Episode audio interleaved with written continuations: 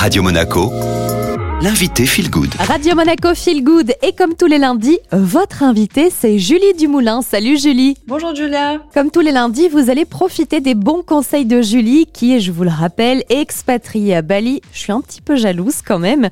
Alors Julie, la dernière fois on a parlé du sauna facial avec une astuce de grand-mère très simple. Je vous invite à réécouter le podcast hein, sur les réseaux de Radio Monaco.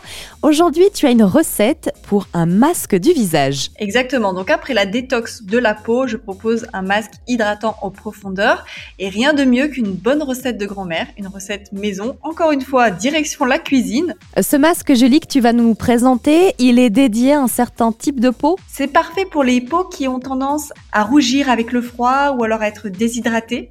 Parfois les peaux qui pèlent aussi avec euh, justement le mauvais temps. On peut faire euh, ce masque tous les 3-4 jours pour garder une peau bien hydratée. Pour cela, il nous faut une banane bien mûre, un demi-avocat et un petit peu de miel. On écrase le tout dans un bol et on s'étale la mixture qui a super bon goût au passage, sur le visage pendant 10 minutes. Et ensuite, on rince à l'eau avec des légers mouvements circulaires.